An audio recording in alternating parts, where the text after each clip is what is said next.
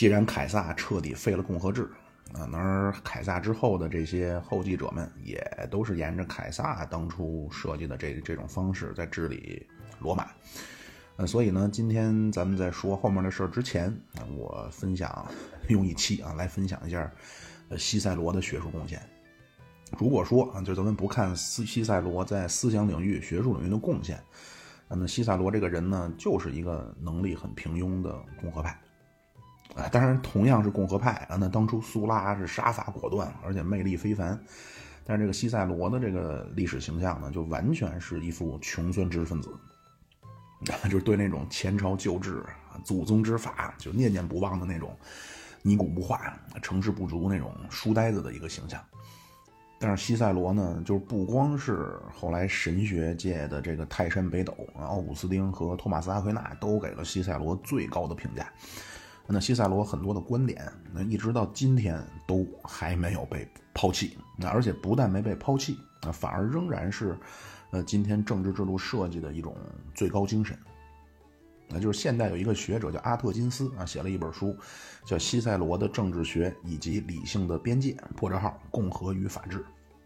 那这个阿特金斯就开宗明义，他说西塞罗不仅比肩于瓦罗、塞涅卡和圣奥古斯丁，是罗马最多产的，是罗马最多产的哲学家之一。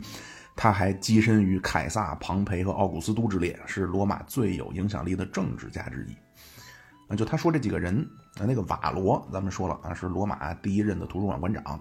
塞涅卡呢还没说啊，但是后边马上就会说到的，也是一个思想家。奥古斯丁是罗马帝国末期的教父哲学的思想家，那也是影响巨大，写了《忏悔录》《上帝之城》。啊，后边说这个凯撒、庞培、奥古斯都啊，这个咱们都知道了啊。这奥古斯斯都就是屋大维。但是阿克金斯这个说法说，西塞罗和庞培是罗马最有影响力的政治家，我肯定是不同意。就这两个人肯定不能算政治家，最多算卷入了罗马共和晚期的政治漩涡当中。那庞培叫被卷入政治斗争的军阀，那西塞罗是一个非常热切的主动参与政治领域的一个政治人物，啊，但是远说不上说西塞罗是政治家，啊，就好比比如说我很喜欢唱歌啊，但是我肯定不能叫歌唱家，不是你涉足了政治就能叫政治家，啊，当然咱们说西塞罗思想之前呢，先大概回顾一下西西塞罗这个人这一辈子，西塞罗和庞培两个人是同岁。啊，都是公元前一百零六年出生啊，他俩都比凯撒大六岁。那这个西塞罗呢，是一个骑士家庭的，呃，所以他其实是苏拉体制的既得利益者啊。因为苏拉改革以前，骑士阶层只有经济地位，没有政治地位。但是苏拉呢，就给了骑士阶层政治特权，也不叫特权了，就是能让骑士进入政治核心圈。啊那西塞罗从小也是小神童啊，包括家里人也对他是悉心培养，那都把西塞罗送去了能送去最好的地方，跟着最好的老师。那他最早在罗马跟着克拉苏的岳父去学习法律和历史，然后来又去了雅典学希腊哲学。后来西塞罗回罗马以后啊，很快他就成了罗马的第一律师。这个西塞罗一炮而红的就是对那个西西里卸任总督的控诉。啊，就这次西塞罗告那个总督啊，也是罗马的陪审团里第一次坐进来骑士阶层和平民阶层。那就是那个是当时苏拉和呃不不那个庞培和克拉苏，那就第一次搭班当执政官的时候，就修改了苏拉体制，啊，所以这些就进来了。那随着二十六岁的西塞罗成了罗马第一律师啊，或者当时准确来说叫罗马的著名演说家。那罗马在公元前六十年代。那真正叫文有西塞罗，武有庞培。西塞罗是在罗马妙笔生花，他那个庞培在东方是攻城略地。啊，就是六零年，就是公元前六十年代的时候，那个比他俩小六岁的凯撒还天天混日子泡烂妞呢。那西塞罗人生最高光的时刻，就是公元前六十三年当选了执政官，而且非常巧合，就西塞罗当执政官的这一年的下半年，还爆发了卡提林阴谋。那西塞罗当时在元老院发表动情的演讲啊，滔滔雄辩，最终元老院就通过了元老院最终宣告，那就是不经过审判就直接处决了卡提林同党。那卸任以后呢，西塞罗就去东方比提尼亚当了总督啊，但是这个阶段就三头就崛起了啊。后来凯撒就通过格鲁战争实现了弯道超车。那格鲁战争以后，罗马马上又爆发了内战。那西塞罗在内战当中三次跳车啊，最终他在庞培法萨鲁斯兵败以后，他就抛抛弃了庞培啊，就是准确来说抛弃了庞培的余党，他就回罗马投奔凯撒了。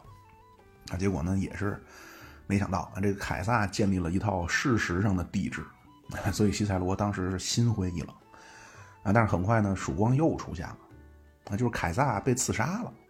这个西塞罗当时觉着死点小分队，觉着这些人再次点亮了共和的希望，所以他呢就跟这些刺杀小分队的就沆瀣一气。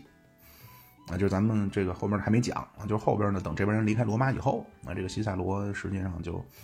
被屋大维给误导了，或者就套路了，就他就把口诛笔伐的炮口瞄准了安东尼，啊，希望能够打倒安东尼，然后恢复共和。那结果这一下呢，就不但帮助屋大维获得了声望啊，而且他和安东尼就结下梁子了。啊，等到后三头掌权，那西塞罗呢就作为反革命黑名单上的头号反革命啊，就被搜搜查队给杀了。那这个大概就是西塞罗的一生啊，就如果单纯的看西塞罗这一生。可能很多大家就会问啊，就是为什么西塞罗这么针对凯撒呢？对吧？就是后来他对安东尼啊，因为安东尼确实不是一个合格的政治政治家啊，或者叫不是一个合格的统治者啊。但是你西塞罗为什么要反对凯撒呢？凯撒这个人对罗马人宅心仁厚啊，宽厚仁慈，那军事能力更加是当时恨不得全球的第一梯队啊，治理能力也很强啊，精力也很旺盛。啊，那堪称叫安邦定国的不二人选，那就是跟罗马版的赵匡胤。那就为什么西塞罗对凯撒执掌大权有这么大的反感呢？那这个主要就是西塞罗的政治理念。那西塞罗的这个他的这一套啊，就真是一直照耀到了今天。啊，就西塞罗的这个政治理念和希腊那些哲学家的政治哲学的遗产不一样。因为柏拉图、亚里士多德啊，他们当然那种思想方法一直影响了后来两千多年，就是西方人探讨问题、思考世界的方式。但是如果咱们看他们纸面上提倡的，那就如果用教条主义的方式看，那无论是柏拉图还是亚里士多德，那他们下的结论今天都不对了。那比如柏拉图说哲学王，那就是国家要托付给一个哲学王。那二十世纪，卡尔波普尔说：“说二十世纪所有的政治灾难都是因为柏拉图的哲学王下凡了。”那比如亚里士多德说：“啊，说政治就是要追求公共的善。”啊，但是今天主流的就是自由主义吧，最起码啊，觉得政治必须是中立的，就是你不要告诉人们什么是对的，什么是错的。如果你必须告诉人们点什么，你也只能告诉人们，你有追求任何生活方式、任何价值观的权利。啊，那希腊城邦时期那个直接民主啊，那跟今天普世价值的民主更加没有任何关系。但是西塞罗的东西啊，哪怕是用最教条的方式看，他说的绝大部分结论在今天还是适用的。那所以西塞罗叫从古典时期到近现代的蓄水池。那古希腊呢？那会儿咱们分享过两个非常重要啊，自己也很成体系的哲学家，就是柏拉图和亚里士多德。那咱们呢，先用最三言两语啊，就简单回顾一下他们两个的对政治哲学的思考和贡献。那柏拉图最大的贡献啊，当然他这个贡献不光是政治哲学啊，也包括整个西方哲学。这柏拉图的贡献就是，他说啊，除了咱们有一个能看得见、摸得着的，就能用咱们的感官把握的这个世界之外，另外还存在一个世界，叫理念的世界。那在理念的世界里，当然都是理念或者都是概念。那比如说，现实世界中。你去画圆啊，你绝画不出，或者说你找不出，在现实世界当中，你不可能找出一个完美的圆。那这个完美的圆只存在于理念世界当中那个圆的理念当中。哎，那既然现实世界没有完完完美的圆，那你怎么知道？就是咱们怎么知道世界上有完美有圆这个东西呢？那比如说大家不认识我，对吧？你不可能在大街上看到一个人啊，你突然说，哎，这个人长得很像妙主播。对吧？你只有先认识我，你见过我啊，你才会，比如看到一个和我很像的人啊，你说，哎，这个家伙长得很像妙主播啊。所以你就是人，只有先知道理念啊，就是你只有先认识我，才能知道有人像我。就只有先知道理念啊，你才能知道有个什么东西接近它嘛啊。所以柏拉图说，理念的存在是先于物质的。那而且咱们这个世界的，就是物质世界的这个这些东西啊，都是理念世界当中那些理理念的拙劣的仿品。那就比如你现在眼前那张桌子，啊，是先有了桌子的理念，然后木工师傅做出来啊，但是可能偶尔有磕不叫什么崩瓜掉字儿，不是崩瓜掉字儿，磕碰掉漆，啊，这种就是不完美的比表表现嘛。那所以这个世界上有一张一张的桌子啊，这些桌子都是那个桌子理念的拙劣的仿品啊，或多或少都有一些些的缺陷。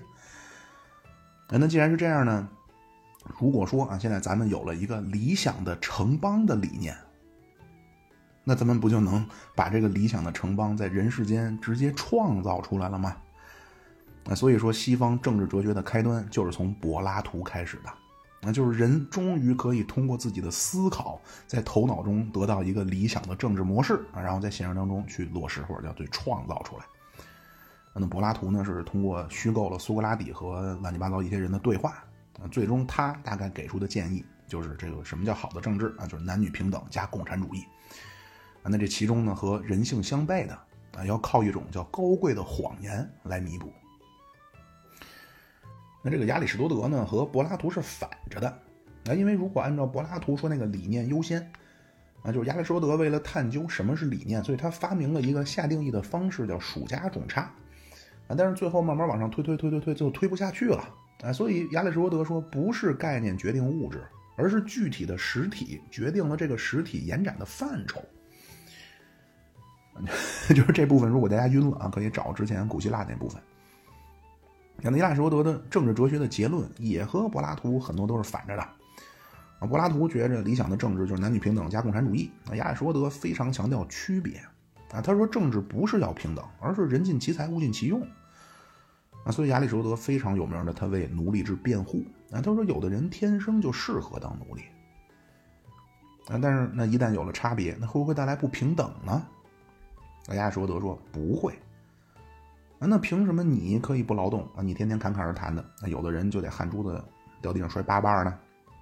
亚里士多德给出的理由是，所谓的公平就是一种正当的歧视。那既然要分配，就必须有些人对有些东西有优先权。那这些东西可以是具体的一支笛子，也可以是一块地，啊，也可以是比较抽象的，比如生活方式，比如政治权利。那那至于谁能拥有这个优先权，那遵循亚里士多德那个目的论，啊，也但是你今天也可以叫第一性原理。啊，所以他批评柏拉图，啊，说一旦整齐划一，那城邦最终必将毁灭。那柏拉图主张是废除家庭啊，废除私人领域，那城邦的守护者呢，都是公共的人。那这个如果用二十世纪马尔库塞 他的一个词儿叫单向度的人，那就是柏拉图希望城邦里都是单向度的人。啊，但是亚里士多德说不行，啊，他觉着必须要在具体的生活场景当中去增进道德啊，最终追求公共的善。而且他呢还考察了大量的具体的案例啊，从斯巴达到雅典啊，到迦太基啊等等，然后他分类，那统治者是一个人还是少数人还是多数人？啊，另外一个维度呢，就是政治是为了私利还是公利啊？然后他就是等于两个和三个啊，最后最后一共分成六种。啊，那他说呢，那最好的是君主制啊，但是君主制呢又怎么说呢？就是太依赖君主的个人道德、个人能力啊，所以这个东西就非常偶然啊。那最稳妥的，退而求其次的，就是用今天的话说，就是要塑造一个以中产阶级为主的政治。那就咱们翻译成中文啊，它刚好咱们也有这个词，那叫亚里士多德提倡一种中庸的政体啊，或者叫中道的政体。那就后面我也会跟大家就随着说西塞罗啊，再跟大家说西塞这个这个西塞罗怎么被他们两个启发啊，包括对他们进行修正的。那除了这两个人之外呢，咱们要说西塞罗，另外还得介绍两个在希腊化时期兴起的哲学思想。啊，就是因为当时说希腊那个阶段，就哲学说的密度太大了啊。当时群里边听友抱怨说已经听晕了啊，就听着也十分无趣啊。所以当时呢，我就决定就没再说，就是希腊化时代的时候就去再讲希腊化时代的哲学思想啊。那咱们在这儿呢，就必须得简单介绍一下啊。那这两种希腊化时代的思想，一种叫斯多格主义或者叫斯多格学派啊，另外一个呢叫伊壁鸠鲁主义。那就之前咱们。比如一提到小加图啊，就说小加图深受斯多格学派的影响啊，所以他艰苦朴素，道德非常的高尚。而且西塞罗这个思想啊，就是西塞罗除了被柏拉图、亚里士多德等等古希腊的这些就城邦时期的古希腊哲学家影响之外，但是主要最主要是柏拉图。另外西塞罗呢，也非常深的被斯多格主义影响了啊，所以咱们还是得先看看这两种都是怎么回事儿。啊，就首先呢，这个希腊人和咱们一样，就是有一个传统，就是说什么都特大。啊，咱们这边古代的思想家一张嘴就是世间万物、天下大事。啊，那希腊人一张嘴就是本质啊，存在啊，本源。那斯多葛主义和伊壁鸠鲁主义最早也都是从这个思考开始的。那这个伊壁鸠鲁主义的创始人就叫伊壁鸠鲁。他最早是从原子论的那个德谟克利特的理论出发。他认同这个世界的本质是原子，那原子呢通过彼此相互构成啊，就变成了原子团，然后原子团又相互构成，就成了世间万物，世间万物最终就构成了这个世界。那一直到这儿啊，好像和德谟克利特说的差不多，他后边还有一些就比较科幻或者比较现代的构想了。那这个伊壁鸠鲁提出了一个非常大胆的构想，那就是原子通过原子团构成世间万物。那而且世间万物构成的这个世界，那也应该存在着一种，怎么说呢？就是因为原子构成原子团的时候，每个原子之间是互不干涉、互不侵犯一样。那最终这个世界，那就除了咱们现在所处的这个世界，一定也存在着很多互不干涉、互不侵犯的世界。那就是今天咱们管这个就叫平行宇宙。那在西塞罗、凯撒这个时期，有一个伊壁鸠鲁主义的思想家叫卢克莱修。啊他就论证啊，就是为什么不可能只有一个所谓的宇宙啊？他就提出了一个叫卢克莱修之矛啊，就今天咱们管这个叫思想实验。那就是如果说宇宙是唯一的，那卢克莱修就问啊，如果说你们说就是斯多葛主义的这些人，你们说宇宙是唯一的啊，那现在我告诉你，你现在站在宇宙的边缘，你站在宇宙的边缘往前扔一根标枪，那只有两种可能，一种是这标枪继续往前飞啊，一种是它被弹回来。那你如果能往前飞，那你都站在宇宙边缘了，那你这个东西还往前飞，那说明外边还有东西。那如果说你往前扔被弹回来了，那它到底被什么挡住了呢？因为你都站在边缘了，啊，所以无论如何，宇宙之大还有什么？那就绝不可能只存在一个宇宙。当然，懂那个什么天体物理的，很容易反驳，好像说宇宙什么无限膨胀等等这些。那接下来就是，既然宇宙都存在很多啊，所以各个宇宙之间的关系，那也就和当初就是咱们这个世界当中的若干个原子构成原子团的时候那个关系一样啊，彼此都是平等的存在。那就是原子构成原子团，那这个原子团里的原子都是平等的重要。那构成世界当中的原子团啊，自然也都是对于这个世界来说平等的重要。所以构成这个多维宇宙啊，构成这个平行世界。这些世界之间自然也是平等的重要啊，所以无论是多元宇宙之间，还是原子团构成的世间万物之间，还是原子团之间，那都不存在一个谁更重要，或者谁能代表一个更高的价值啊，或者谁拥有一个更高的优先级。那伊壁鸠鲁主义呢，就把这个东西就应用在价值观上了。那就是既然原子和原子之间是以某种方式结合的啊，那个体之间形成城邦。那自然也是像原子和形成原子团一样，那就以某种方式就结合了。啊，那世界上又不存在一个更高的价值。那比如说柏拉图说理念当中的正确，或者亚里士多德老说的那个，就是政治当中、实践生活当中那个公共的善。那伊壁鸠鲁主义是否认这个说法的。那就世界上不存在一个什么更正、更正确的东西。啊，那为什么大家结成城，或者大家怎么结成城邦的呢？伊壁鸠鲁主义就说。啊，这个就和原子靠着自身的重量形成原子团一样。你咱们个体形成城邦，就是出于个体之间就是平等的个体之间形成了一种，就是今天讲话叫社会契约。那就只要有了这个契约，那就有了个体之间发生联系的动机。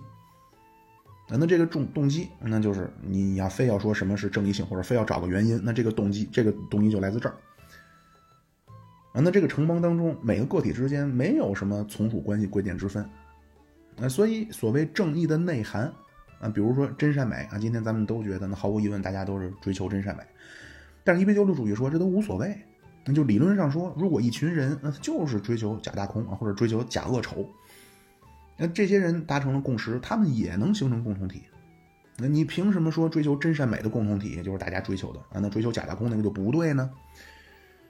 那就好比一杯水啊，你能说这个水水分子就对，那个水分子就不对吗？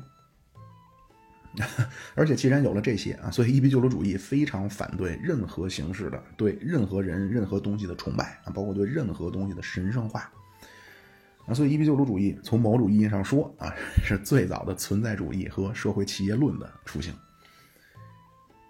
那就简单的说，这个伊壁鸠鲁主义是从原子论出发啊，他觉得从具象的世间万物到抽象的价值观之间不存在什么高低善恶。那所以接下来呢，他就最终演化成了一种，呃，肆无忌惮的纸醉金迷。那就是你凭什么批评我不对呢？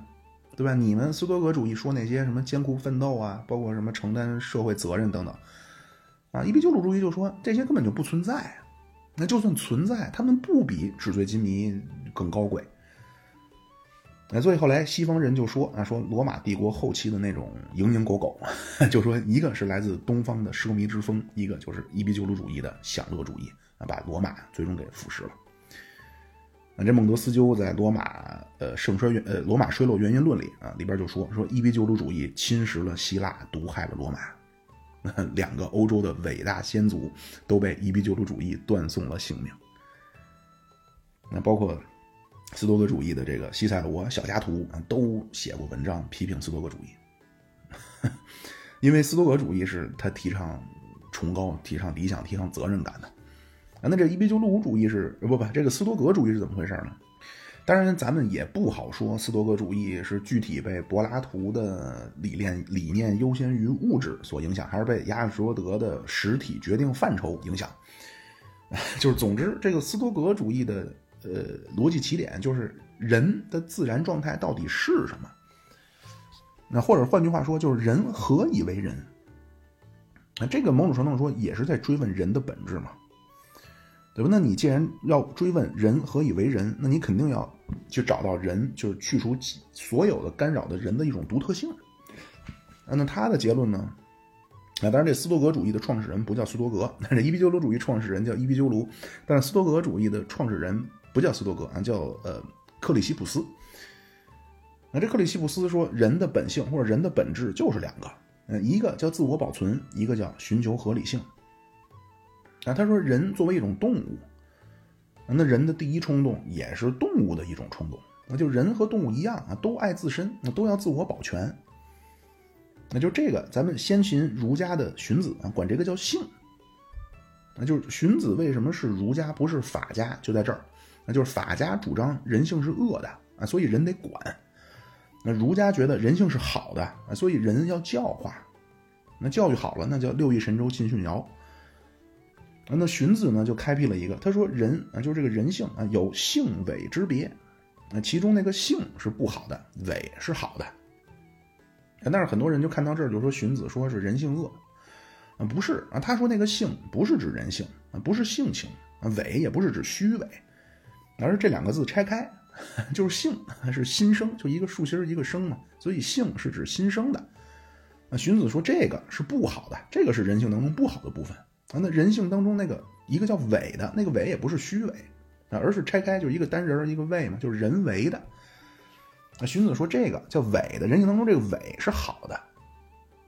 那其中这个性啊，用今天咱们讲话就是人性当中的动物性，那这个肯定不好。那比如说你想吃了就就就就你满不能满街高满满满街你掐街高抢馅饼去，对吧？你肯定还是要受一些约束。啊，但是你想饿了就找东西吃，那就是动物性啊，所以动物性就是社会这动物性是不好的啊。那那个伪，那伪是人为的啊。什么叫人为的？就是后天教育、后天教化学会的啊。就是这个就是人性当中的社会性啊。所以人呢，就是要用礼乐教化来约束那些动物性。这点说远了，就这克里希普斯也是啊。他说人性当中就是存在一种动物冲动啊，就是人要自我保存。那这克里希普斯呢就说，那说人另外还有一种冲动啊，就是人和其他动物不一样的地方啊，就是人会追求理性。那什么叫追求理性呢？那就是人总要给自己的行为找到一个合理性。那比如你干了一个什么？你干了什么都要给自己一个解释。那比如说你说你学雷锋了，那你觉得可能这是我崇高一下，或者我是在实现我心中的道德律令啊？用康德的话说。啊，比如你犯了错误了，你闯了红灯了，啊，那你可能也得自我安慰一下啊，就是人非树圣贤，孰能无过？或者叫良心丧于困地，或者叫年轻人犯了错误，上帝都会原谅的。那但是什么东西一思考那就麻烦了，那就是一旦这个东西摆脱了生物的感官层面的啊，他一思考，那一思考就能讨论，一讨论就麻烦了。那比如之前咱们说过那个美学啊，如果把审美等同于生物的感官层面的刺激，啊那就和你去捏脚，那个女士捏捏脚的技师问啊，说哥，您看这水温合适吗？啊这种问题完全不能讨论啊！你问那水热不热，那就是个体的感官刺激。啊我觉得水热了，他觉得水温合适，这没法讨论。啊，但是有这有些问题就是就是能讨论啊，但是一讨论一思考啊，一旦运用理性，那问题就多了。那第一个就是你追求那个合理性，它真的都合理吗？啊，比如说闯红灯了啊，警察给你拦下来啊，问你为什么闯红灯？你说，哎，我看路口没别的车呀，啊，或者我回家我要看球赛呀，对吧？这个都是你给自己行为的一个合理性的解释吧？啊，但是你这个解释对吗？或者换句话说，你这个解释别人能接受吗？啊，用哲学的话说，就是你这个理由有普遍性吗？啊，那这个起码在斯多格主义这儿，那那很多行为是对的，很多就是不对的。那比如说，你在实现自我保存的前提下，你去尊重他人，你去善待朋友，这种就是好的。你能自我保存的情况下，你滥杀无辜就是不好的。那所以西塞罗，当然咱们后边会说很多啊，就西塞罗写法律篇啊，他说法律必须以理性为内涵，人的品格当中有一部分就是要坚持的运用理性。伊壁鸠鲁主义说拾金不昧和捡钱包，嗯，捡完钱包自己眯了，这两个没有什么是非对错。那救死扶伤和杀人放火之间，嗯，没有对错。但斯多葛主义说拾金不昧和救死扶伤就是对，你杀人放火就是不对。那所以斯多葛主义呢，他这些信徒啊，就是个人的作风上都非常高尚啊。这小家徒就非常典型斯多葛主义的啊，西塞罗也斯多葛主义的，那就都是那种有理想、有担当的人。而且这在在足球半个小时过去了，没 有进入西塞罗。就是当时除了斯多葛主义之外啊，还有一个人的思想也多少影响了西塞罗啊。这个人就是波利比乌斯。那就如果有记性好的听友啊，可能还记得啊，就这个人就是罗马在第三次马其顿战争的时候，那保卢斯就当时罗马那个主帅保卢斯从马其顿抓回来的那个历史学家奴隶。那后来呢？他年老以后就获得了自由身，就和保卢斯的亲儿子，也是过继给西皮亚家族的大西皮亚的养孙那个小西皮亚，那一起去，就是他和小西皮亚随军出征啊，他亲眼目睹罗马灭了迦太基的那个历史学家。那后来呢？他就以自己从小听说的第一次、第二次布匿战争，和他亲自参与了的第三次布匿战争啊，就以罗马称霸地中海这个背景啊，就写了一本书，就叫《历史》。但是呢，从希腊城邦时期开始，那就是历史就不光是说就流水账。那从呃希罗多德到修昔底德，那就写历史就从塑造伟大的历史纪念物，那就演变成了要寻找现象背后的道理。那波利比乌斯写历史也是，那他写的事儿就是罗马打败了迦太基，称霸了地中海。但是他背后总结的道理啊，大概就是两个，一个他高度。歌颂罗马的混合政体啊，他觉得混合政体有先进性。那另外一个呢，就是他认为万物都在变化，而变化的本质其实就是退化。所以具体到政治啊，那一个国家的高度，其实从建国的时候就已经一锤定音了。那就是为什么七百年以后迦太基不行了啊？那罗马七百年那横扫世界，那就是因为罗马建国的时候啊，那些开国的先贤，罗马的开国的国父啊，给罗马这个。政治共同体注入的基因更强大，那所以罗马的国家的生命周期更长。那波利比乌斯就说说罗马人不经意间就采用了一种最先进的治理模式，那所以迦太基七百年灭国了，那罗马却屡战屡战屡胜。啊，这样大概的一些背景，终于介绍完毕啊，咱们进入西塞罗。那西塞罗第一个重大的贡献啊，就是明确定义了什么是共和，那这个一直沿用到今天。这个西塞罗他的身份啊，或者说他的这个头衔非常多啊，比如西方法治精神的祖师爷，啊，西方保守主义的祖师爷，啊，包括拉丁语写作啊，就拉丁语里程碑式的人物，啊，另外还有一个就是西塞罗是西方共和主义的鼻祖，啊，就今天咱们老能看到这个词啊，共和共和啊，拍个电视剧叫《走向共和》，啊，历史书叫孙中山啊推翻了满清，建立了共和，那，包括咱们国名啊叫中华人民共和国，那到底什么叫共和？那这个共和，当然共和这两个字啊，咱们是因为咱们西周那就周昭共和，就是那个周厉王什么国人暴动以后啊，就是一起统治的意思，咱们就摘下来了，那就直接用共和了。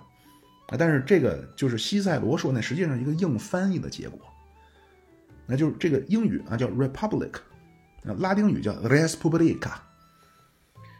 当然这个词啊就是 respublica，这个不是西塞罗创造的。啊，就他写《论共和国》之前，这个词很多人都用过啊，柏拉图也用过，亚里士多德也用过，波利比乌斯也用过啊，但是他们用的都是希腊语，不是用的拉丁语。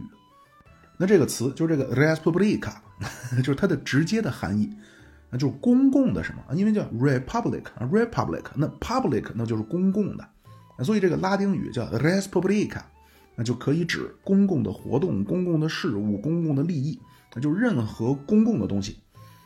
啊，所以也能翻译成社会或者共同体，那就是一切是能就是公共的啊，就都可以叫 republica。所以柏拉图在讨论一个理想的城邦或者叫理想的共同体的时候，柏拉图就用的这个。那只不过咱们没有把柏拉图写的那个，那他写那个书的英文就叫 republic，那拉丁语的名字叫 respublica。咱们没有把柏拉图写的那个翻译成叫《柏拉图对话录》破折号共和篇。那而是咱们翻译成了理想国，啊，但是西塞罗到西塞罗这儿给这个词儿下了一个明确的定义，那共和就是人民共同的事业。另外我还看到过一个，就是两千零二年的一个学者啊，这个翻译成中文叫哈罗德，那他可能不知道从哪整理的啊，他说西塞罗给共和提供了一系列拉丁语的词汇来描述共和的精神。就这些词儿，从拉丁语词根大概一看就知道对应的英语单词。那就是我翻译过来，西塞罗说的共和的精神包括美德。大哥好像就不是很有美德，美德、素质、诚信、人性、光荣、和谐、精神、呃规范、文雅、幸福、权威、呃品格、荣誉和义务。那就是如果你把一个共同体人格化。啊，他也是要有一些什么精神特质的。那比如北京啊，那叫爱国、创新、包容、厚德；中国叫富强、民主、文明、和谐、自由、平等、公正、法治、爱国、敬业、诚信、是友善。那就西塞罗说啊，这个人民共同的共同体啊，也是需要具备一些特质的。那比如美德、诚信、人性、光荣、和谐等等。那什么叫人民的共有之物呢？简单的说，就是国家不是一个人或者几个人的私有财产。那国家不是你们公司，你们公司不是你的。那你给公司看大门，你不能说公司就是你的。哎，但是国家就是西塞罗的，在西塞罗这儿的共和国，那是每个人都要都都要参与的。那就是或者说每个人都都是国家的拥有者。用西塞罗的话说，叫被统治者也要有份参与。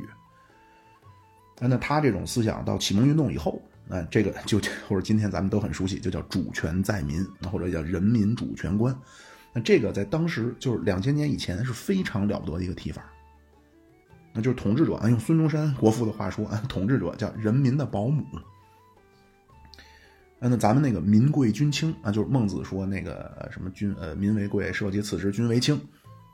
那咱们说这个是中国最早的主权在民、人民主权观，其实不对。孟子的这个当然非也，孟子说的也非常可贵。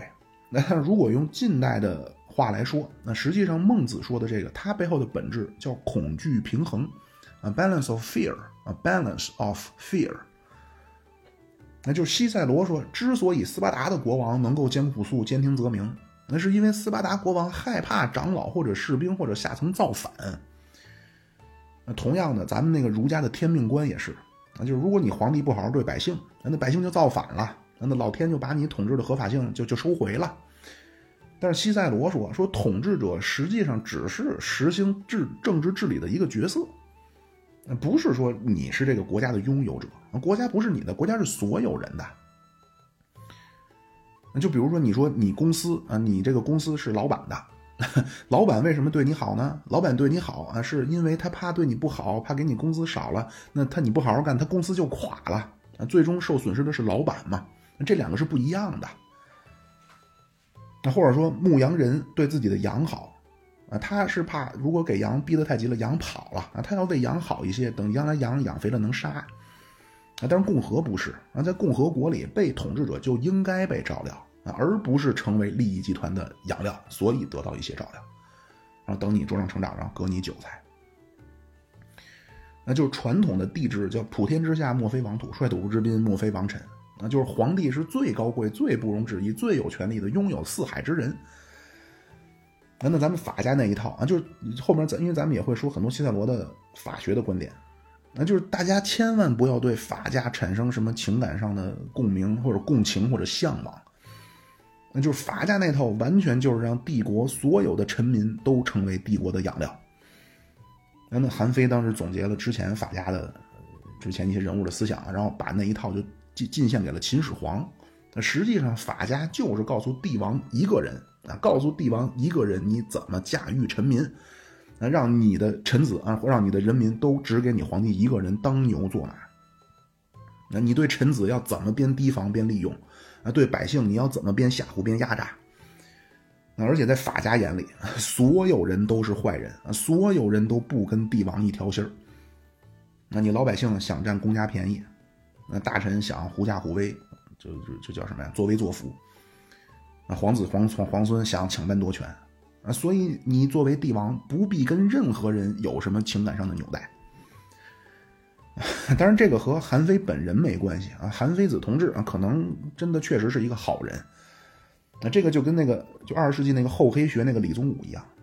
那说李宗武这人就真人，实际非常好，非常实在，你找他借钱他都借你。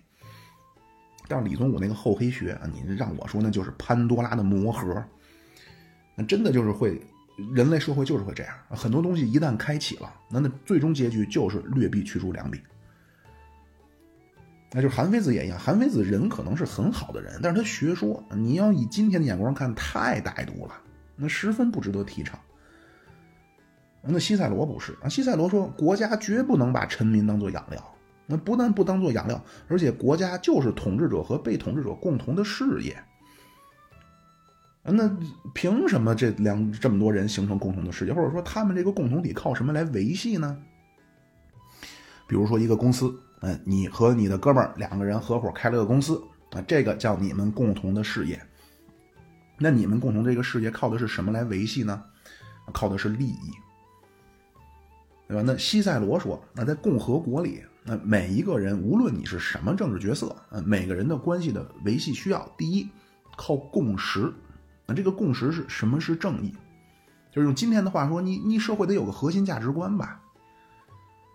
那第二。要有利益的分享，那就是对同胞你要有慷慨之情，那这样一来，价值共识和对同胞的爱就转化成了共同体之中两条无论如何不能割舍的纽带，那就共同体就被维系住了。那那所谓价值观的共识，这个就是来自柏拉图和亚里士多德，啊，他们非常强调价值观共识，啊，柏拉图管这个叫超越个体的、具备普遍性的理念。那他说什么是善？理性就是善。那亚里士多德管这个叫政治的目的在于追求公共的善啊，因为在西方人的观念里，就是人具备一种理性能力啊，那这种能力每个人都有而且理性能力它好就好在能普遍化。那比如说咱们有理性的人一定认同一百加一百等于二百。那那人的与之相对，就是人的感性能力，就是靠什么眼耳鼻舌这些，就靠感觉器官直接能把握的东西，这种东西不具备普遍性。那比如我觉得这菜咸了，你觉得淡了，那而且这个东西你没法讲道理。而西方人觉得正义就存在于理性当中啊，所以追求理性必然能得到某些价值观上的共识。那这是第一个。那西塞罗说的对同胞的慷慨啊，这个主要就来自斯多葛主义，因为斯多葛主义咱说了，他说每个人都有一种冲动，就是自我保全。但是呢，人不可能一个人生，就是一个人。亚里士多德就说嘛，就是人一旦离开城邦，要么是神，要么是野兽。那西塞罗在《论义务》啊，他里边说说人和其他东西不一样。那大地上长出来的东西是人可以对其，呃，就为人而生长。啊，但是人出生不是啊，人生人生而为人就是为了别人而生的。人你来到这个世上，你之所以为人，就是因为人之间能互相帮助，啊，就人之间必须为着某些公共的利益来服务，或者叫互相尽义务。你靠着，要么靠你的技艺，要么用劳动，要么用自己的才能来付出啊，并且能得到什么？那也是和咱们很类似。荀子就说呀，就是说人叫力不若牛，走不若马，就是人在自然界中是如此脆弱的存在。那人凭什么生存在天地之间呢？那荀子说叫人能群，就是人必须要结成共同体啊，必须结成社会。那人只有在社会当中，你才能生存，你才能叫一个人。那所以西塞罗就说啊，如果你作为一个人，你必须保护你共同体当中的其他人。啊，就是儒家是不讲什么感性理性二分法的。那儒家说这种东西就是人独有的一种，他就就就是我说的话，那叫高级生命情感，那就非常像人能欣赏艺术。就咱们儒家一说道德和艺术，老哥一起说。那恐怕在他们看来，就在儒家看来，道德和艺术是是人类独有的一种能力的表现，那就是高级生命情感。那这个东西只有人有，那而这个东西如果用西方的观念来看，既不是感性，也不是理性。那但是从古希腊开始，西方人就有了一个感性理性的二分法的一个传统。西塞罗说说这种为他人付出、为他人承担、来保护同胞、保护共同体的冲动，这个不是理性，啊，这个是感性。或者说，是来自人的一种本能，一种自然的冲动。那就只要你是个人，你就有一种冲动想保护别人。那你是个人，你就不想看到别人受伤害。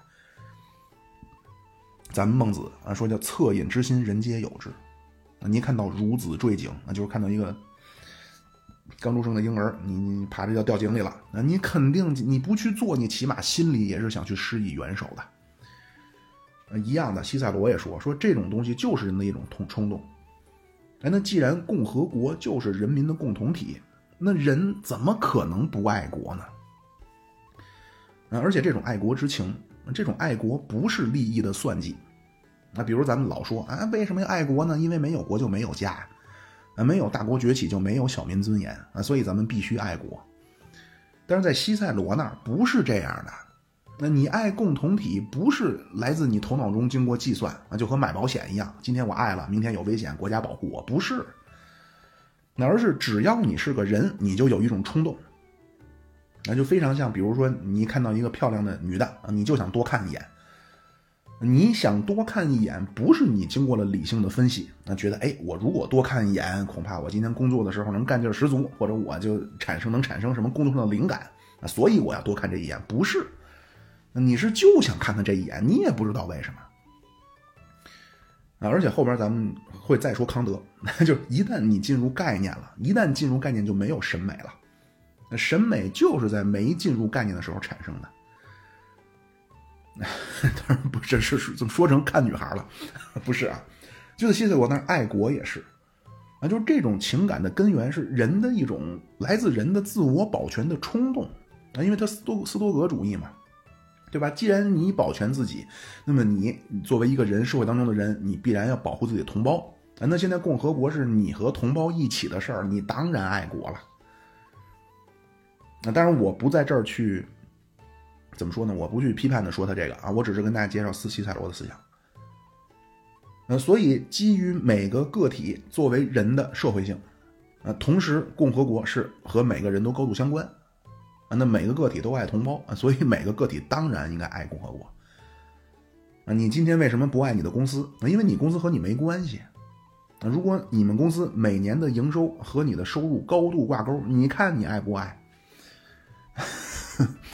就是简单的说，如果用这个打比方，简单的说，西塞罗的共和国就是要把这个公司变成所有员工同等待遇，持相同的股。那无非就是大家的角色不同。那如果用这个公司打比方，那凭什么不能把公司的大权就托付给一个凯撒那样能力极强的职业经理人呢？啊，或者说共和国为什么不能托付给凯撒这样一个人呢？啊，这个人心地善良，能力出众，那大家又心甘情愿的被他领导，而且每个人还都能从中获利，这还不行吗？那西塞罗说不行。他说，共和最大的敌人就是大权在握的人。那西塞罗就管这些人叫野心家和暴君。那比如他这么说过凯撒，也这么说过安东尼。啊，当然这不是一个人品上或者的的判断。那就是西塞罗在《论共和》里边说，说在一个共和国里，全体公民绝不能受一个人所治。那就在西塞罗这儿，大权独揽啊，这个和你人品无关啊。大权独揽就等于你是暴君和野心家，暴君和野心家就等于共和国的敌人，那人人就得而诛之。那甚至为了共和国的安全，你可以采取非常手段，不受法律的约束。啊，当然你事后要向元老院和人民做个交代。啊，所以在那卡提林阴谋当中，就西塞罗当时是执政官啊，就力主用元老院最终宣告啊，就直接干掉卡提林那伙人啊，不要经过法律的审判。那而且西塞罗后来面对能力出众、魅力非凡，但是也对他仁至义尽、两个人惺惺相惜、互相欣赏的，他面对那个凯撒，那西塞罗也反凯撒。那可能那位问了，那卡提林这个人他确实比较的拉裤兜子，他不行。那把共和国交给凯撒为什么不行呢？西塞罗说，不是因为我针对凯撒，那是共和国绝不能交给某一个人，哪怕他是出色如凯撒。但是，就算说咱们说凯撒，他就算不是柏拉图说的哲学王，起码亚里士多德说的有政治智慧、政治美德的统治者，凯撒总算得上吧？西塞罗反对凯撒的原因，不是因为他可能担心凯撒革命成功以后就会退化变质，啊，或者他担心那凯撒以后是不是他的继承人就不行了，所以咱们不能给一个人权利。啊，当然西塞罗也知道。啊，他非常明确的说了，治理一个大国，秩序和权威必不可少。同时，西塞罗又说，那这个最大的权力、最大的权威就是不能给人，给任何人都不行。好像成了两头堵了。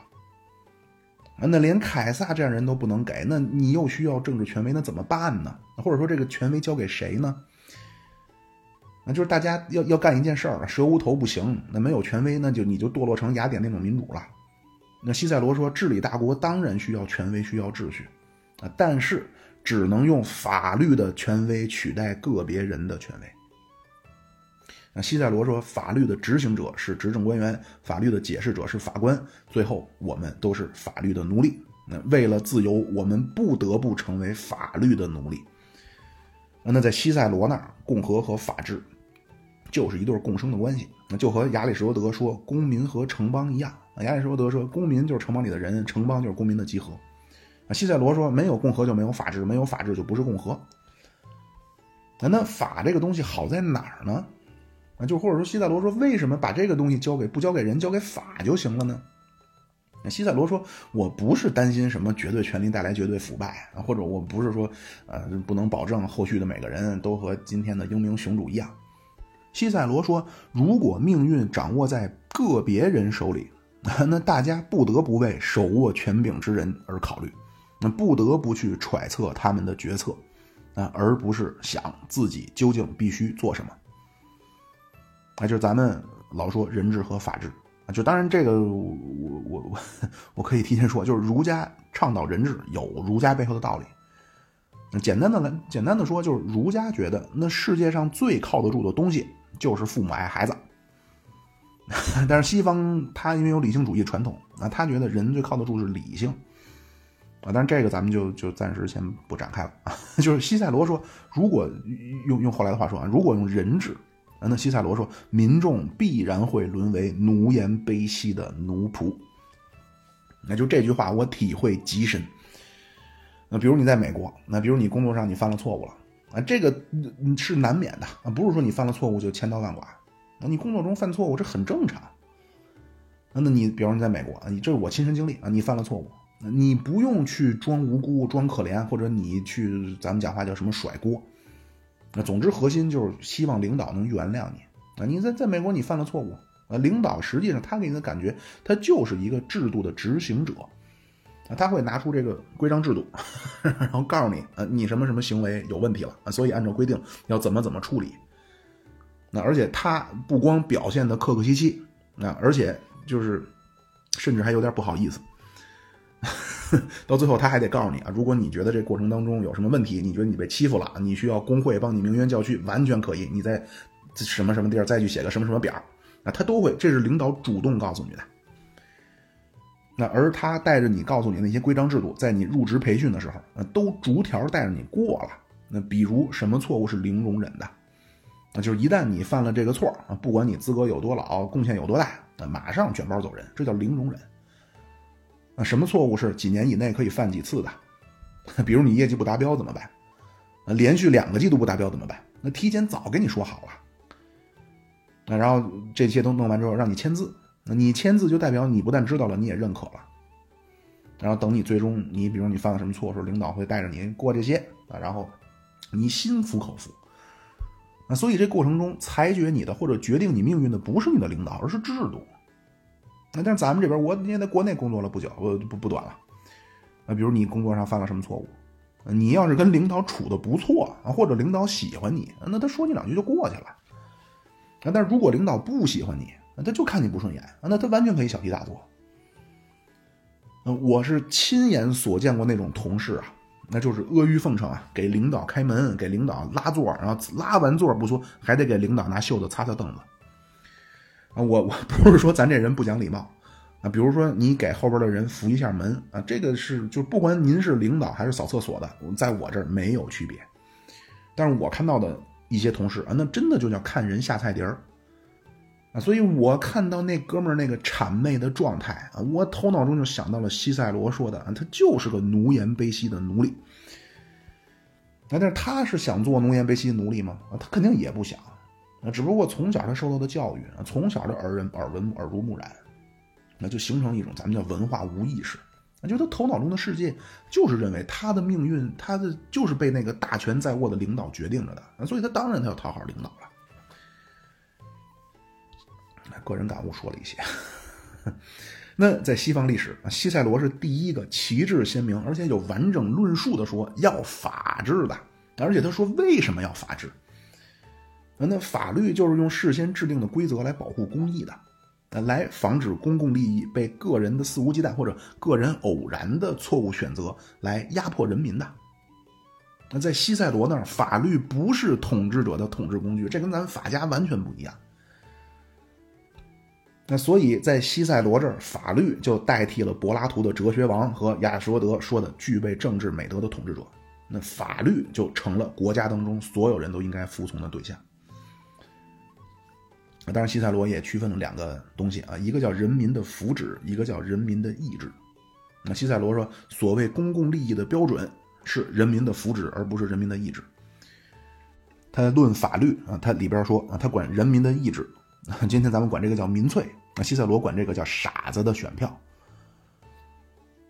那接下来咱们就说这个 人民，这这个问题也很多。那那你说国家属于人民啊？但是就是人民这个是被二十世纪就是共产主义革命当中非常广泛应用，咱们都很熟悉，对吧？人民嘛，中不多说了啊。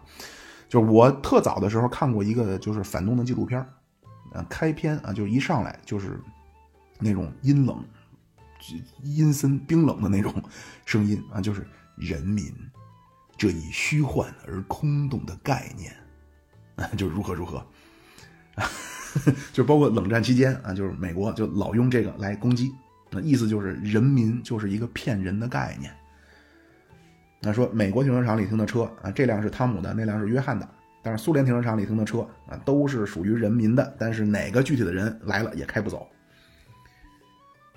那在西塞罗那，那他一口一个人民的事业那他怎么说人民的呢？那西塞罗说，人民必须是超越某个具体的某个人的概念，那而不能是某时某刻生活在罗马的一个具体的人。那为什么西塞罗说人民绝不能落实到具体的人呢？他说，人民作为一个整体的概念啊，第一能帮助政治家来判断公共利益啊，这样能够更有利于制定国家长远的发展政策。那第二，如果落实到个体，那很容易就或者说必然会有缺乏道德、缺乏理性的人，那这些人就是暴民。啊，西塞罗说：“暴民之害甚于暴君。”那什么叫人民作为整体的概念才能判断公共利益？因为国家是大家的，国家不是你的。那不是说你穷就有理啊！一听说好像哎，共人民是共是人民的，我是人民，所以我现在社会最底层，我最有理，我腰杆挺最最直，所有人都得让着我，不是。那比如一个公共政策，那可能张三不满了，那那对不起，为了共和你要牺牲。而且西塞罗他不是唱高调啊，他不是说就西塞罗自己写过，就非常的真挚，非常感人。西塞罗写的东西情感很饱满。那西塞罗说：“如果需要的话，我愿意献身给共和国。那我愿独自承担那暴风呃狂风暴雨！这个好像是卡吉林那个里边他说的。那包括他说：‘国若有难，国若有需，那我辈子民必当赴汤蹈火。’那所以你不能你落实到个人呢，你个人的得失你不就无限放大了吗？那那什么叫落实到个体，容易变成暴民呢？”那这个就是所谓的民粹啊，就是西塞罗管这个叫傻子的选票。那怎么来防止民粹左右政治决策呢？对吧？国家是人民的，但是如果人民犯傻，那比如说现在罗马人都被小恩小惠收买了，那都是支持凯撒这种人怎么办呢？那这部分西塞罗给设计了一个双保险。那第一个，那就这个就是西塞罗之所以成为保守主主义的祖师爷。那简单的说，就是西塞罗觉得国家永远不要大刀阔斧的改革，有问题可以慢慢微调。啊，论共和，西塞罗说，我们的国家的存在不是靠一个人的智慧，而是靠许多人的智慧。不是由一代人，而是经过几百年，有多少代人慢慢建立的。啊，所以西塞罗觉着，当代人千万不要轻易就推翻现行的制度、现行的法律。所以他就老是祖宗之法嘛。那一切又在祖宗之法的基础上循序渐进的来叫什么改良，而不是革命。那这样能逐渐的完善政治生活。那西塞罗说，罗马共和是牢固的建立在古老的习惯之上的。所以你哪来的自信？你觉着说你比成百上千年那么多人先就是先人共同产生的他们产生的政治智慧，你觉得你的东西比他们更合理呢？那这种对重大变革啊，企图靠一腔热血或者企图盲目的去来打造人间天堂的这种冲动啊，对这种行为报以最大的警惕和提出要对这些行为进行最审慎的思考的啊，或者说要对祖宗之法报以最大敬意的啊，这种哲学就就流派啊，就叫保守主义啊。那保守主义最早的苗头就是来自西塞罗的阐述啊。那后来呢？在英国，这个生根发芽了。埃德蒙·伯克啊，就是他们这些一听什么法国大革命吧，啊，什么自由吧、平等吧、理想吧，啊，什么砸烂什么什么什么，什么就保守主义一听这个就皱眉头。那就是这个，等到咱们到近代再说。这是第一个。那西塞罗第二个防止民粹的保险啊，就是西塞罗发明了一个概念，或者叫发明了国家当中一个角色，啊叫导师。啊，这个拉丁语叫 tutor，那英语就是 tutor。今天英语也是导师、家教的意思。啊，或者拉丁拉这个呃，它还有一个词也是拉丁语啊，拉丁语叫 rector。那那这个词呢，今天英语也有啊，叫 rector，好像是英式英语里校长的意思。呃，美式英语校长叫 principal，但是好像英式或者某些学校的，就是英式英语当中，校长叫 rector。那就是这个词啊，拉丁语叫舵手啊，rector。那西塞罗设计的这个导师和舵手啊，他是处在现就怎么说呢？处在政治的框架之外，平时不来参与日常行政管理、日常的国家事务。但是一旦到了关键时刻啊，就马上能站出来力挽狂澜啊，来把握国家的发展方向。西塞罗说：“一个善良、智慧、深知公民的利益和尊严的人，那我们就应该称之为导师或舵手。那人们应该能做到识别谁是这样的人，因为正是这样的人能够用自己的智慧和行动来保卫国家。那咱们之前听了那么多罗马的，就是历史故事啊，就是罗马共和本来有一个角色。”就是设立了一个非常时期、权力无限大的一个职位啊，就是独裁官啊。当然，为了防止他的长期的霸占权力啊，所以规定独裁官任期只有六个月。哎，那西塞罗设计这个角色还不是体制内的临时性质的独裁者那而是一种像，比如说咱们这种姜太公啊，就是平时钓钓鱼，平时陷入沉思，危难时刻就应人民的召唤出来担当大任啊，带领共和国渡过难关。那，等到社会秩序恢复常态以后啊，又归隐田园了啊，是这么个角色。那那这个人和柏拉图的哲学王和罗马共和时期设立那个短期独裁官都不一样。那柏拉图那个哲学王，那是真正的怎么说呢？他出过洞，那他见过外面的世界了。那所以一方面，他对于这个世界比洞里的所有人都认识的更加的深刻。另外，因为他见过花花世界了，所以他对洞里边的人追逐的什么权力、名望、财富都不感兴趣了。啊，他心里都是外面的花花世界了。啊，所以这个人是又有智慧又有道德，还不贪恋这个洞里世界的什么乱七八糟的东西。那这些乱七八糟的东西就是世俗的利益嘛。那他对这些还没兴趣啊，所以柏拉图说国家要交给他，那交给这个哲学王。实际上就是哲学王就成为了这个国家的全国人民的万众怎么说呢？全国万万众拥戴的一个最高领袖。啊，但是这个谁不是啊？这个呃，西塞罗说这个伟大舵手不是啊，他是平时不出来啊，比如出现危难了他才出来。那罗马那个独裁官，那独裁官是体制内的啊，但是这个西塞罗说这个也是啊，他我不是要在元老院里啊，我是平时的时候可能我在家，我是我我我是个智者，我一旦察觉到危闻到了危险的气味啊，我就出来，我要带领共和渡过难关。那这个人 就是这个角色啊，西塞罗他没说，啊，但是恐怕在西塞罗的心里，啊，这个导师这个舵手就是他自己。那那位问了，那他为什么卷入罗马帝国晚期的政坛了呢？他不是应该在家隐居着沉思吗？啊，很简单，因为西塞罗觉得当时国家已经到了危难关头了。那但是他呢，又是一介文人啊，所以他只能靠演讲和文章来试图唤醒罗马。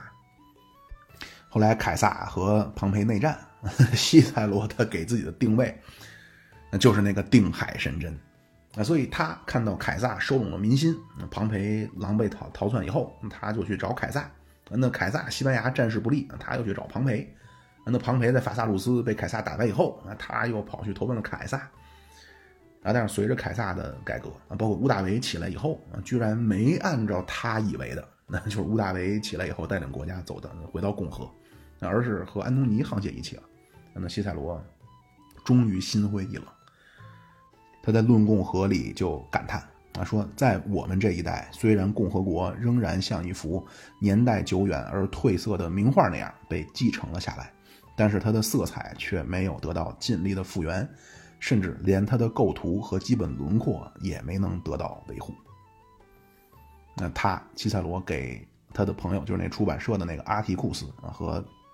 他的弟弟写的信里啊，说叫共和已逝，嗯，元老院、法院以及整个共和国的总体架构都已经改变了，元老院已经成了我一个老朋友的后院了啊，他现在可以为所欲为。嗯，那简单的说啊，就是西塞罗的共和精神就是主权在民，人人于法律之下实现自由平等的一个共同体。那具体实现这个构想的方式。西塞罗也说了，那西塞罗给出的方案叫混合政体，那这个也是一直到今天都是这样。那美国总统对应就是执政官，那参议院对应的就是社会精英，就元老院；那众议院对应就是公民大会。那咱们也是，国家主席就是执政官，人大对应公民大会，因为咱们国家主席是人大选的。那元老院可以说叫党中，这当然这个。有些生搬硬套，就总之现在国家也都是混合政体。那之前亚里士多德是按照统治的人数啊分成了一个人算的君主制，少数人说了算的贵族制和多数人说了算的民主制。啊，等到波利比乌斯，波利比乌斯说罗马的强大就在于罗马用了一种混合政体。那后来罗马的塔西佗、李维，到近代的孟德斯鸠，啊，包括美国那帮国父亚当斯、汉密尔顿。呃，杰斐逊啊，这都是混合政体的忠实拥趸。那在西方，对混合政体进行最早的理论性这种阐述的，或者系统性思考的思想家，就是西塞罗。那西塞罗《论共和》里啊，实际上这个《论共和》就是解释的什么是最好的政体。西塞罗的答案和波利比乌斯一样，就是一种融合了民主制、贵族制和君主制要素和原则的混合政体，就是最好的政体。那但是他说的非常详细，而且他说的非常明确啊。他一开始他就说说柏拉图是以思想实验的方式建立一个令人向往的城邦，但是他在对话录当中谈论的城邦规模很小。但是我希望以一个幅员辽阔的国家为例，遵循柏拉图的原则，探讨一种新的可能。所以，柏拉图的政治，这这个西塞罗的政治哲学，也是西方最早讨论，在一个幅员辽阔、多民族、多宗教、那规模和复杂性都远超希腊城邦的一个大国当中，如何实现政治治理的。那首先，西塞罗还是他先从公共利益出发。那既然共和或者叫善政的原则就是服务公共利益，所以服务个人利益的啊，西塞罗就管这个叫恶政。啊，他说，任何的单一政体都非常容易滑向恶政。那绝对的民主制就很容易变成民粹暴民的政治，那绝对的贵族制就容易变寡头政治，那绝对的君主制君主制容易变成独裁专制。那那混合政治呢？那它是又给政治领袖，又给社社会精英，又给普罗大众啊，都给这些人提供了不同的政治角色。那这三种力量或者叫三个角色啊，都能发挥作用。那这样呢，就能趋向于一种折中。那这样就到了亚里士多德说的那个中庸的政治。第二个，那西塞罗他考虑政治制度设计的时候，啊，他说最重要的因素就是政治的稳定。那这个一直到今天也是这样。那但是他西塞罗这个论述实际上重复了亚里士多德的。啊，就是这个《论共和》当中，就西塞罗，他就我估计百分之九十九九十啊，应该是他虚构了很多对话。其中呢，这个小西皮亚啊，当时就小西皮亚跟人聊天啊，那对方呢就就聊到正题嘛，就非说让小西皮亚说你你倾向于哪个？小西皮亚说，我最倾向于君主制。大概意思他说了几条啊，大概意就概括起来就是蛇无头不行啊，包括国家应该听专业的，听贤明之士的。啊，但是西塞罗说，西塞罗说，如果用君主制啊，那肯定会充满很多不稳定的因素。啊，他说政权就像一个皮球，那是建主把它从国王手里抢过来，然后社会精英或者民众又把这个球从建主手里抢过去，然后别的派别又从那些人手里又夺过来。啊，所以单一的政体不可能长久的存在。那那为了就是用那个球的例子啊，为了不让不同群体之间来争这个球，啊，所以就要分散权力。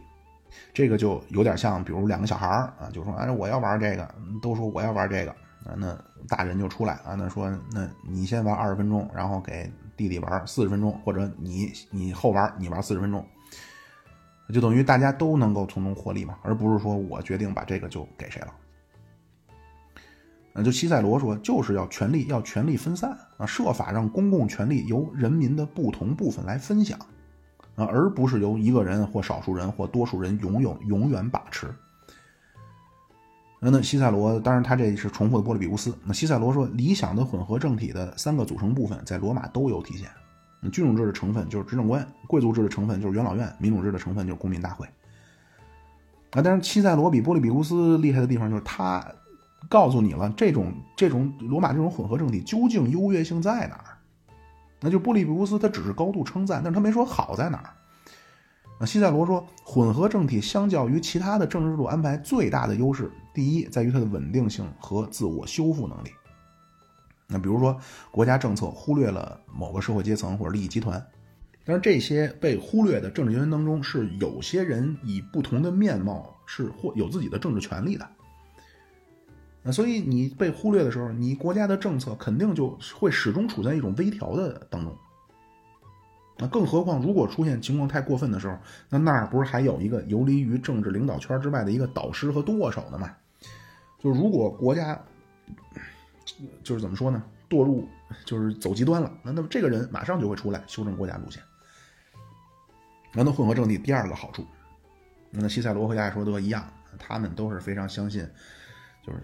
怎么说呢？就是人，就是生而才智各异，啊，或者用亚里士多德的话说，就是正义不在于人人平等，而在于各安其分，啊，所以就是要给不同阶层的人不同的角色。那西塞罗说，一个国家在权利、义务和职责的公平的分配，就是给官员们拥有权利，杰出人士的意见得到足够的尊重，人民享有足够的自由。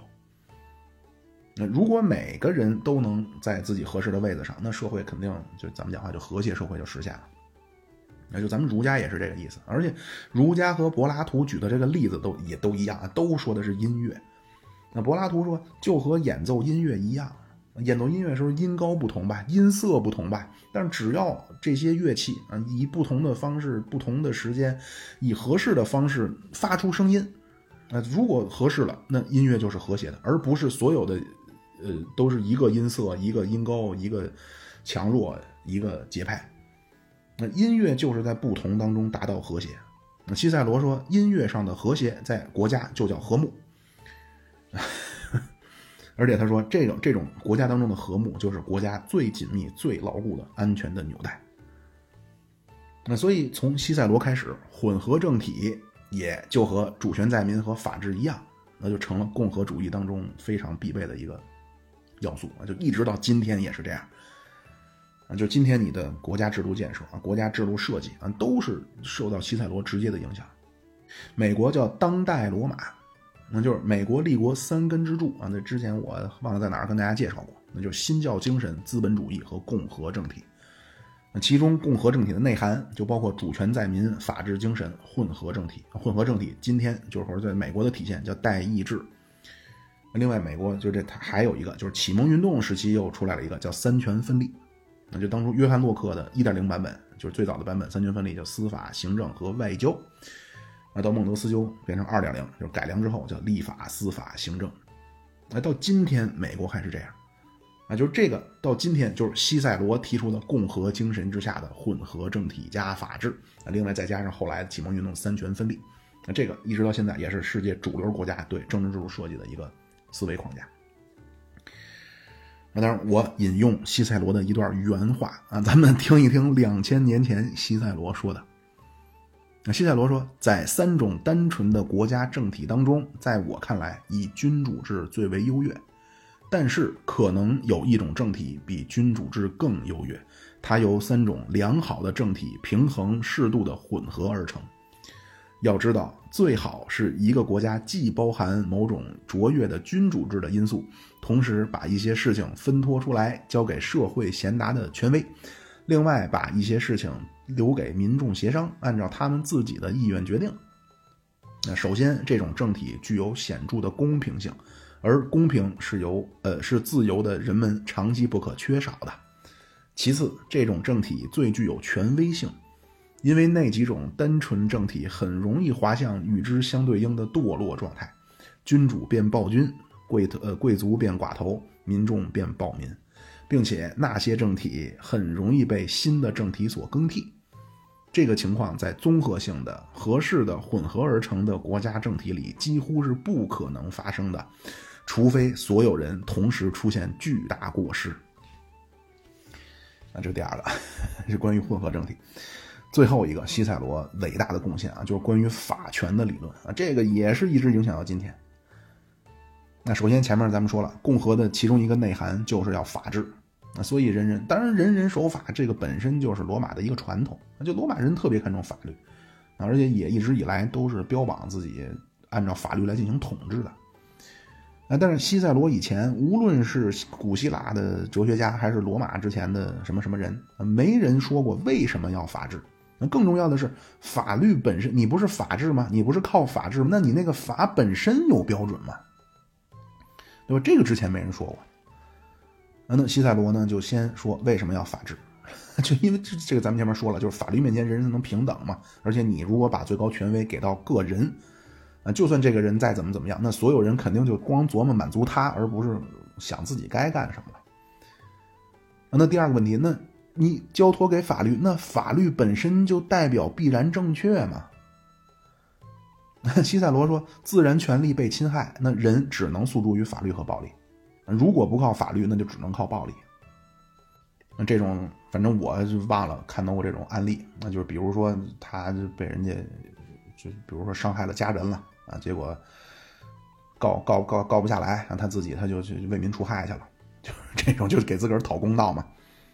那就是一旦法律不能主持正义，那人只能用暴力给自己伸张正义。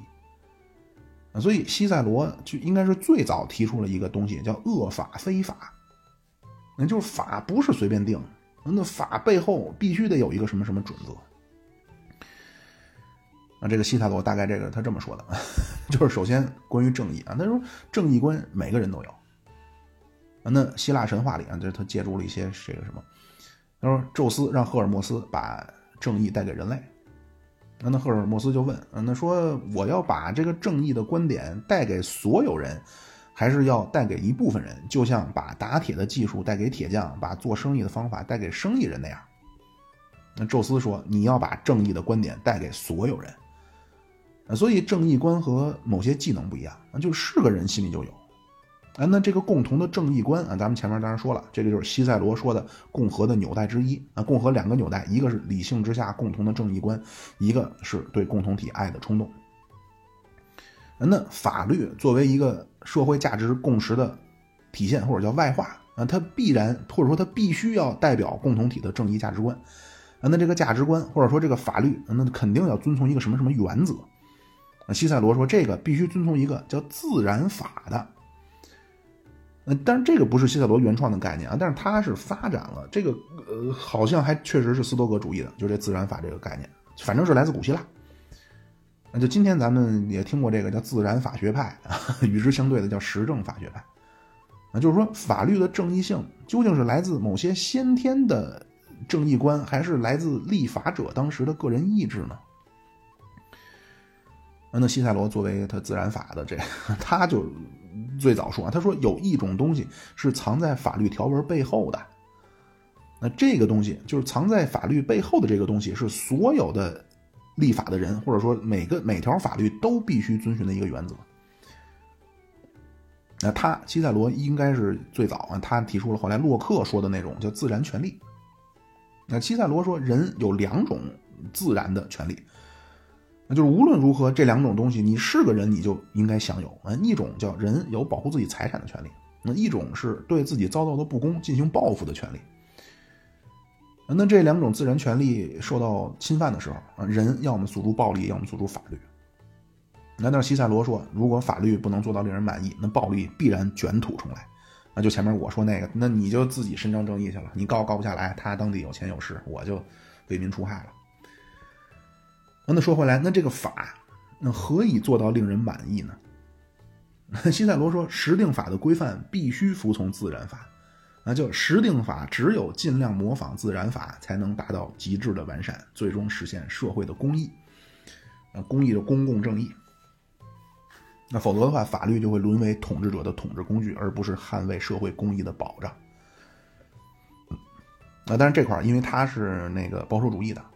那所以他呢是说，通过模仿自然法产生成文法的过程，不是靠柏拉图说的哲学王或者什么法律专家一蹴而就。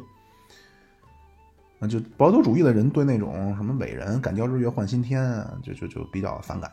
这西塞罗论法律里说，说在罗马时令的法都是靠经验积累和传统形成的一个过程。那这要感谢我们祖先的智慧。那这个自然法在哪儿呢？对吧？这个是说罗姆路斯就罗马开国的时候，他定下了一个什么？不是啊，这不是一个实际存在在石碑上或者写下来压箱的底儿的东西，不是啊，这是一个抽象的东西，就是抽象的正义观啊。西塞罗说，这个自然法是先于国家存在的啊。他说，这就是一种自然的力量。西塞罗原话叫：“自然法藏在哲学的深处，那需要靠理性、靠智慧抽丝剥茧把它找出来。”那就这个东西不是一个就像美国宪法似的两页纸啊，都要遵从这个，不是。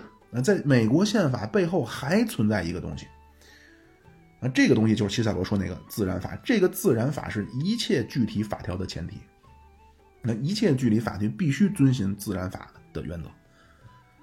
所以这个自然法就是所有的成文法的怎么说呢？就是精神内核或者叫呃正义基础。那这个这这这个这个，因为我不是学法律的啊，所以我这块可能表述的也比较混乱。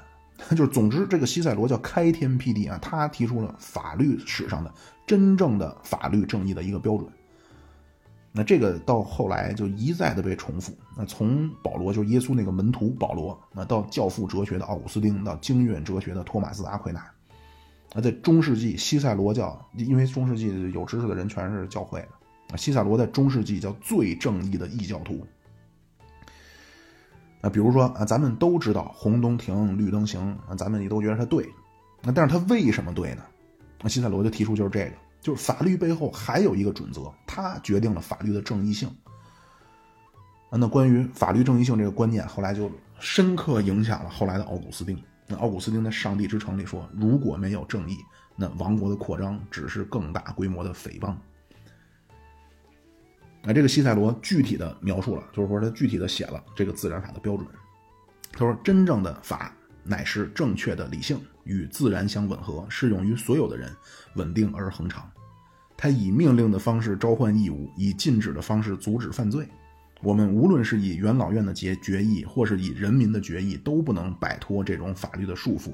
而他也并不需要像塞克图斯·艾利乌斯啊，这可能是当时的一个法务官。啊，并不需要像这个塞克图斯·艾利乌斯这样的解说者或阐释者。这种法不会在罗马是一个样，在雅典又是另一个样，不会在此时这样，在彼时那样啊，不会对呃，对于所有的民族、所有的时代，它是唯一的、永恒的、不变的法律。那这样就，或者咱们可以叫立法之法，那就是真正的法律是任何政治权利不能践踏的，那而且不能是模棱两可、任意解读此一时彼一时的。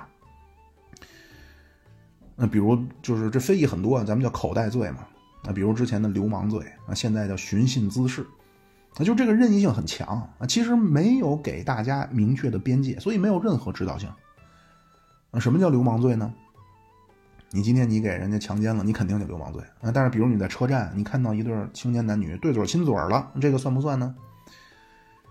你肯定说不算吧？啊，但是我跟大家分享一个啊，这也是家里长辈告诉我的。啊，八十年代严打。啊，男同志在公安就就就就公交车上睡着了，估计是做了春梦啊，就就产生了就就勃起了，啊，被群众看到啊，觉得有伤风化，就扭送公安机关了，啊，最后就是流氓罪，啊，但是你今天你公共场合你勃起一下肯定没事儿，啊，你别说你没事了，你今天把二人的这个这个事儿你拍下来发到网上，只要你不盈利，好像也没人说你你你犯罪。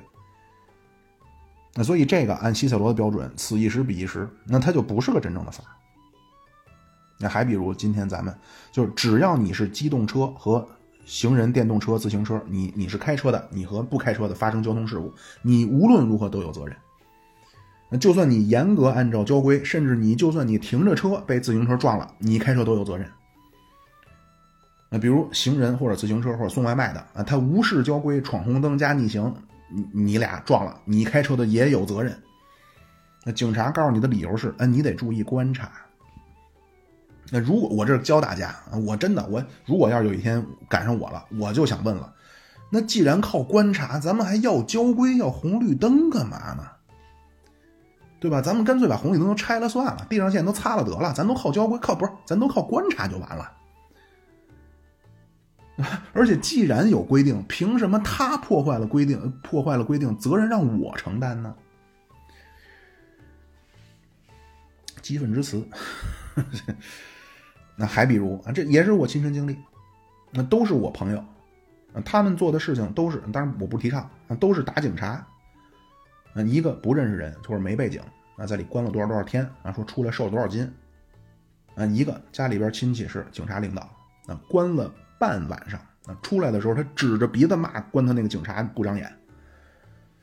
那两个人最终的得到的处理天差地别，区别不是两个人打警察的行为有什么区别，哪个下手轻，哪个下手狠，啊，所以依照法律，你最终的结局不一样。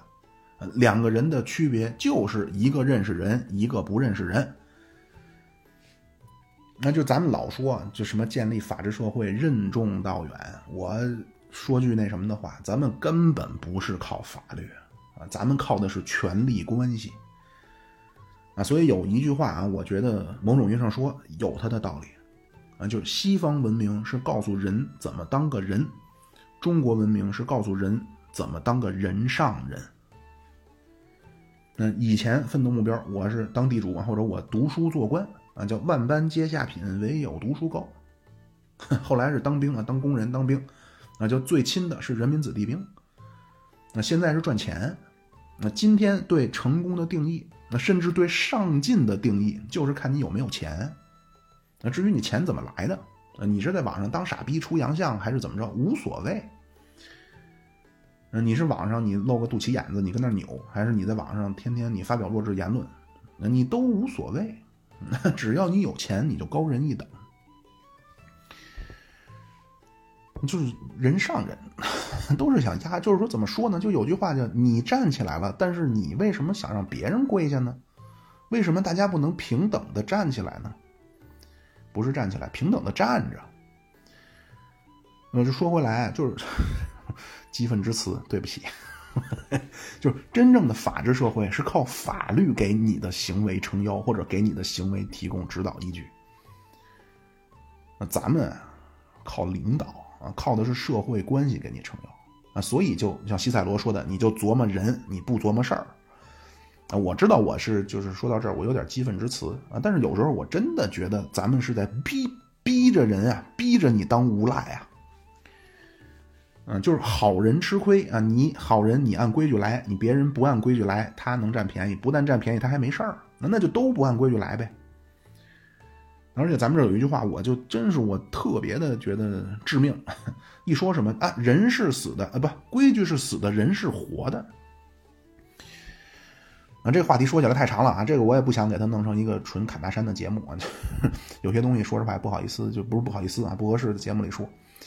啊，而且我要强调，我不是说美国好，呃，美国是典型的资本主义社会，啊，这个咱们后边再说啊，就是 资本主义也很不健康。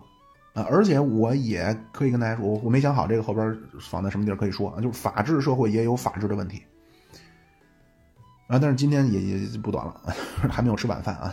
就是西塞罗啊，今天就第三部分说完了，就是西塞罗是今天法治社会的重要奠基人，所以大概就这么三块那就西塞罗解释了共和的内涵是什么啊？那为什么要用混合政体？